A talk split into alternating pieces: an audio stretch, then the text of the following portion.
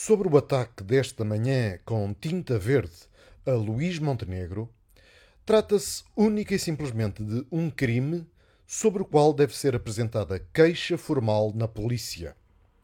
Revela um problema de segurança, pequena criminalidade e de impunidade de delinquentes reincidentes. Não há nada mais nem menos a dizer sobre este caso. Quanto à situação política e ao momento eleitoral no país, penso que um discurso agregador de todo o espaço da direita não seria demasiado difícil de encontrar. Concentrar todo o eleitorado, do PSD ao Chega, numa frente de combate ao Partido Socialista, não deveria ser problemático, sobretudo quando o país vive uma profunda crise ética e institucional, protagonizada por Costa, e após oito anos de um governo do PS que atirou para o caos e a degradação total os serviços públicos de saúde, educação, segurança, forças armadas e, ao mesmo tempo, esmifrou os contribuintes, penalizou as empresas e quebrou todas as iniciativas privadas suscetíveis de criar riqueza.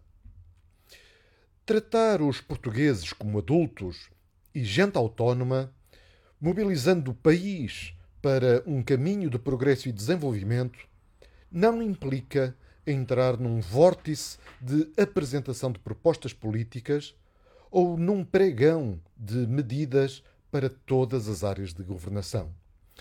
Bastaria apresentar um outro modo de ver o mundo em que cada pessoa, família ou empresa é capaz de prosseguir o seu próprio projeto de vida livre do espartilho de um Estado centralizador e voraz.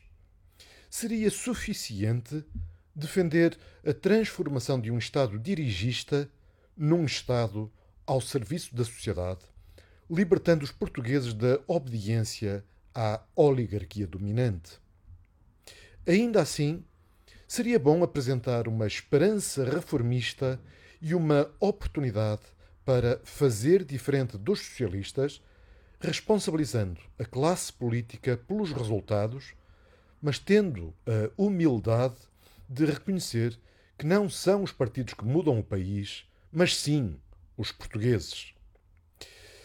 Não se deveria deixar de alertar também para a necessidade de combater e reagir à endoutrinação cultural e ao pensamento único que se tenta impingir às crianças e jovens nos vários níveis de ensino.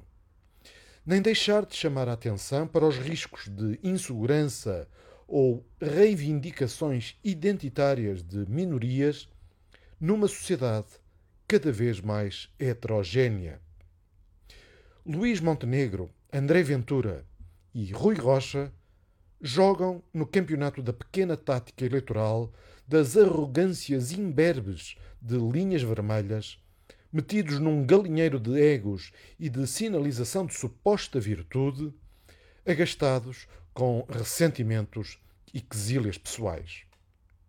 Pelo contrário, Pedro Passos Coelho veio dizer o que era preciso ser dito, com um nível e autoridade a anos-luz da dos atuais dirigentes partidários da direita. Tomara que estes tenham aprendido a lição, pelo menos para o pós-eleições, quando, muito provavelmente, será necessário que os três da vida airada assegurem condições políticas a um governo de direita, isto se quiserem manter o PS afastado do poder.